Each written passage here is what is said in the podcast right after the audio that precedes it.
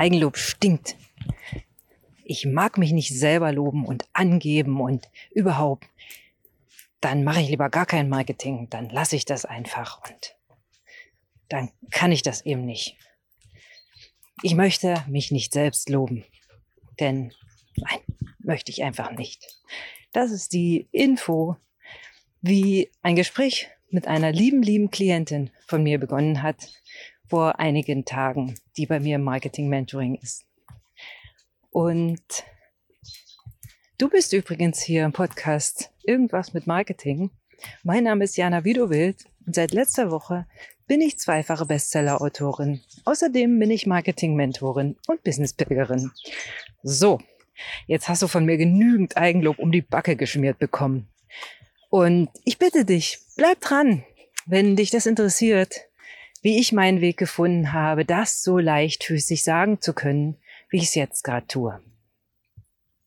Denn ja, auch ich bin, genau wie du, wahrscheinlich mit dem Spruch groß geworden, Eigenlob stinkt, hebe dich nicht so hervor, Bescheidenheit ist eine Zier und ordne dich mal ein, gib nicht so an. Also all diese Dinge. Natürlich bin ich damit genau so groß geworden, wie wahrscheinlich viele von euch. Wenn du anders groß geworden bist, hey, dann teil das gerne mit mir und sprich mich da einfach mal drauf an. Mich würde es echt interessieren, wie, wie du dann damit umgegangen bist von Anfang an.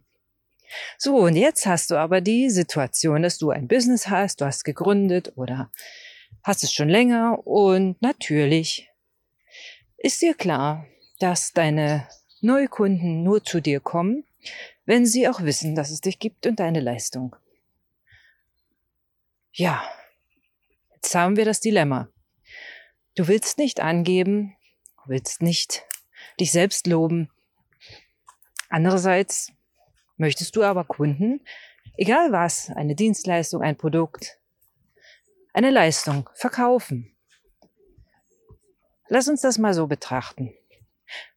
Unter welchen Bedingungen kaufen denn Leute? Das erzähle ich dir ziemlich oft hier im Podcast. Sie kaufen, wenn sie überzeugt davon sind, dass der Preis, den sie bezahlen, um mit dir arbeiten zu können, ihnen deutlich mehr Mehrwert bringt.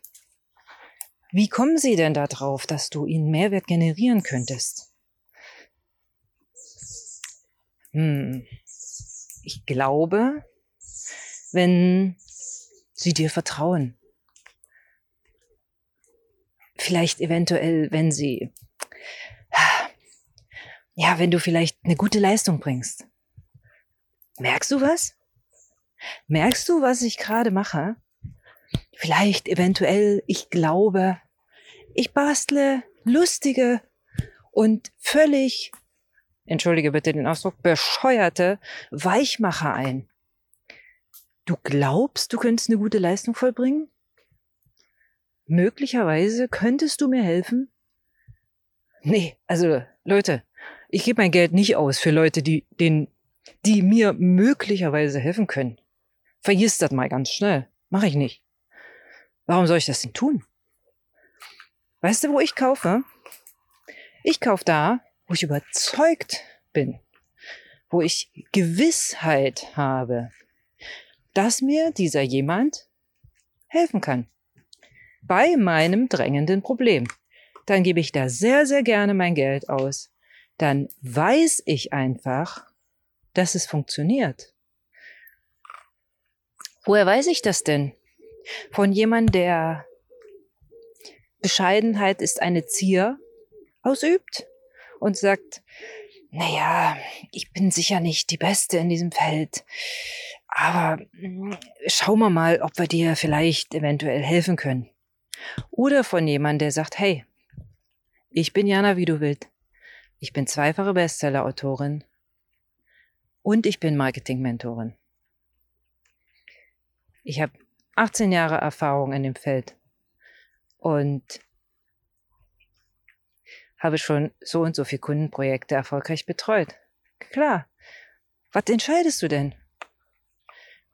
Und ja, du darfst, du darfst dich selbst loben, ohne dass es arrogant ist. Mich würde sehr interessieren, ob du meinen Podcast als arrogant empfindest, als eingebildet, als Angeberei. Denn ich gebe nicht an, beziehungsweise ich gebe an, was ich kann, wie in einem Behördenformular.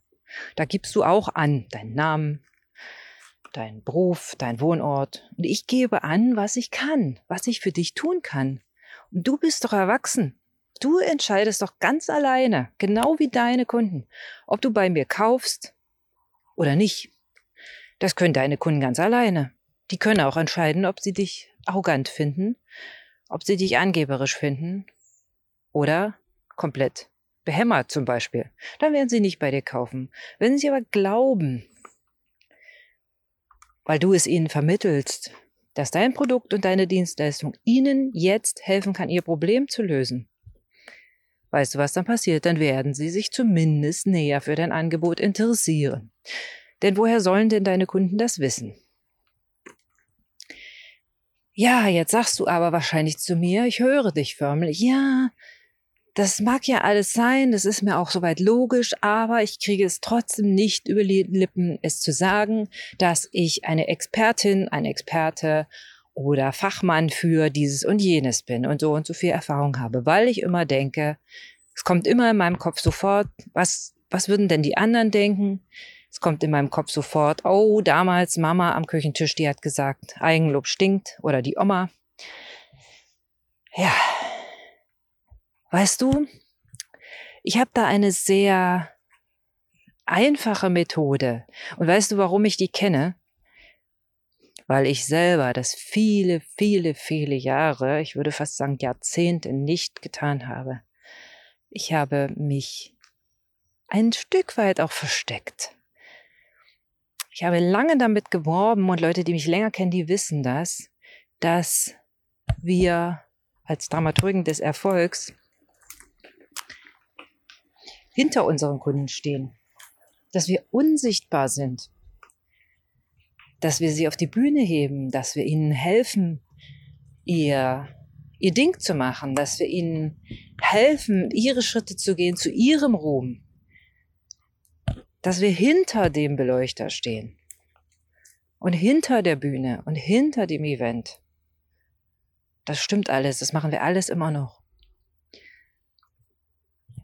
Aber weißt du was? Die Kunden möchten, auf Englisch heißt es Role Models, auf Deutsch heißt es auch ein Stück weit ein Vorbild haben. Weißt du, ich kann nicht die ganze Zeit sagen, hey, ich stehe hinter dir. Ich stehe hinter der Bühne. Wenn ich selbst gar nicht weiß, wie es sich anfühlt, auf der Bühne zu stehen. Das ist so eine bahnbrechende Erkenntnis in meinem Leben als ich begriffen habe, dass meine Kunden, Neukunden vor allem, nur zu mir kommen werden, wenn ich mich auf die Bühne stelle.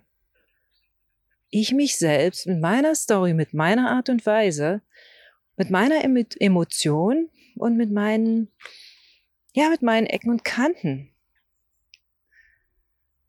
Und einfach akzeptiere, dass ich bin, wie ich bin ich habe vor Jahren, als ich damit angefangen habe, das zu begreifen, so, ein, so ein Erlebnis gehabt. Das ist wahrscheinlich völlig banal, aber es war für mich so ein, ja, so ein Game Changer.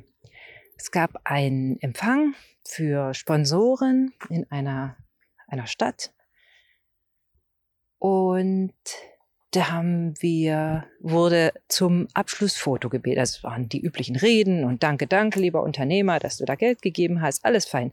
Und dann wurde zum Abschlussfoto gebeten. Ich hatte damit nicht gerechnet. Und alle wurden auf die große Bühne gebeten. Das waren, weiß ich nicht, bestimmt 50 Menschen, die da standen. Alles Unternehmer, die für dieses wertvolle Projekt gespendet hatten. Und es war auch nicht unerheblich, was wir da gespendet hatten. Aber mir war es wichtig.